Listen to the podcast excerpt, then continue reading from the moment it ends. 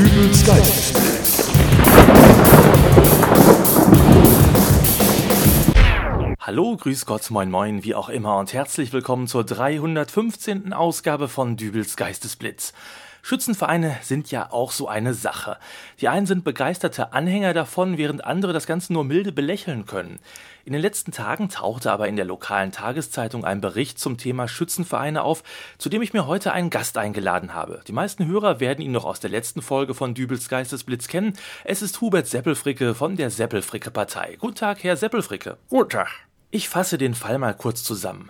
Ein türkischer Mann, Mithat Gedik, verheiratet, vier Kinder, seit acht Jahren wohnhaft in Sönnern, Mitglied der Freiwilligen Feuerwehr und Vorstandsmitglied der Schützenbrüderschaft, wird Schützenkönig und darf nun nicht am Königsschießen des Schützenbezirks teilnehmen, da er eben Muslim ist und im Paragraph 2 der Satzung steht, dass die Bruderschaft eine Vereinigung christlicher Menschen ist. Christlichkeit, das ist etwas, das man heute nicht mehr überall findet. Das unterstützt die Seppelfricke-Partei, da stehen wir hinter. Ja, aber der Bund der historischen deutschen Schützenbruderschaften fordert ja nun vor dem Schützenverein, dass Herr Gedig seinen Titel zurückgibt, da ansonsten der gesamte Schützenverein aus dem Dachverband fliegt.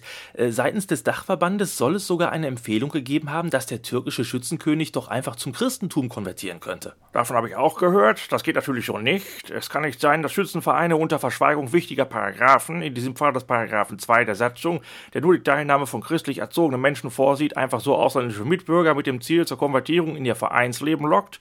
Das sind mafiöse Verhältnisse. Wenn das Schule macht, dann haben sie beim nächsten Schützenfest zwischen dem Bierwagen und den Dixie-Toiletten noch ein Taufbecken stehen. Da macht die Seppelfricke Partei nicht mit. Bis das so weit kommt, fließt noch jede Menge Bier durch den Schützenfestzapfhahn. Gut, aber wie sehen Sie das generell? Der Schützenverein definiert sich als eine Vereinigung christlicher Menschen. Sollte im Hinblick auch auf die Nachwuchsprobleme dieser Schützenvereine nicht großzügiger mit den Auflagen für interessierte Mitglieder umgegangen werden? Entweder das oder aber der Schützenverein muss auch nach außen deutlicher zeigen, dass es sich eben um einen christlich geprägten Verein handelt. Schauen Sie sich einfach mal so ein typisches Schützenfest an. Da wird geschossen, da wird Bier getrunken, da wird Rostbratwürste gegrillt, da wird Wolfgang Petri gespielt, sich spät nachts beim Nachhausegehen in die Begonien übergeben. Das sind alles Dinge, die bei einem Sonntagmorgen Gottesdienst so noch nicht unterlaufen sind. Das ist auch gut so. Begonien, die soll man zwei bis dreimal die Woche gießen, aber was zu weit geht, geht zu weit und irgendwo ist auch mal Schluss mit lustig. Aber wie positioniert sich denn nun die Seppelfricke-Partei in dieser Sache? Wofür setzen Sie sich nun ganz konkret ein? Die Seppelfricke Partei sieht ganz eindeutig ein Glaubensproblem. Religion, das ist ein heikles Thema, da kann man sich ganz schnell die Finger dran verbrennen. Das ist ein Pulverfass, deswegen muss der Dachverband der Schützenvereine zur Glättung der Wogen mal eine Erweiterung seines Produkts Schützenverein in Betracht ziehen. In der Wirtschaftswissenschaft nennt man das Diversifikation. Und was bedeutet das? Wenn Sie eine Firma haben, die runde Lutschbonbons herstellt, dann kommt irgendwann der Augenblick, wo der Käufer auch mal was Neues will. Da muss man mal den Geist freilassen, da muss man mal kreativ werden. Und wenn der Markt runde Lutschbonbons satt hat, dann produziert man mal eckige Lutschbonbons.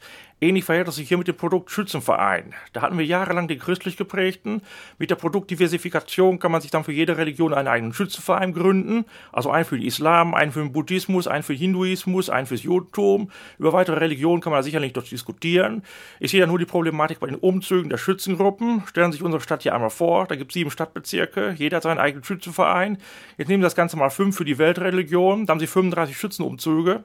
Die Seppelfricke Partei wird sich dafür einsetzen, dass das Amt für Straßenplanung da zumindest auf den Hauptstraßen eine zusätzliche Spur für Schützenvereinsumzüge in Betracht zieht. Da sind wir dem Wähler schuldig, dafür stehen wir ein. Das mit den eckigen Bonbons finde ich ein sehr schönes Bild. Äh, Letztlich werden die ja auch nur rundgelutscht. Das haben Sie gesagt. Und somit danke ich für das Gespräch, Herr Seppelfricke. Gerne. Wenn Sie mich für weitere Interviews brauchen, ich bin hier, ich habe Zeit, man kann über alles reden. Danke. Und ich verabschiede mich nun von euch bis zur nächsten Ausgabe von Dübels Geistesblitz. Kommentare könnt ihr auf der Seite www.dübelsgeistesblitz.de hinterlassen. Also bis dann, alles Gute, euer Dübel und tschüss.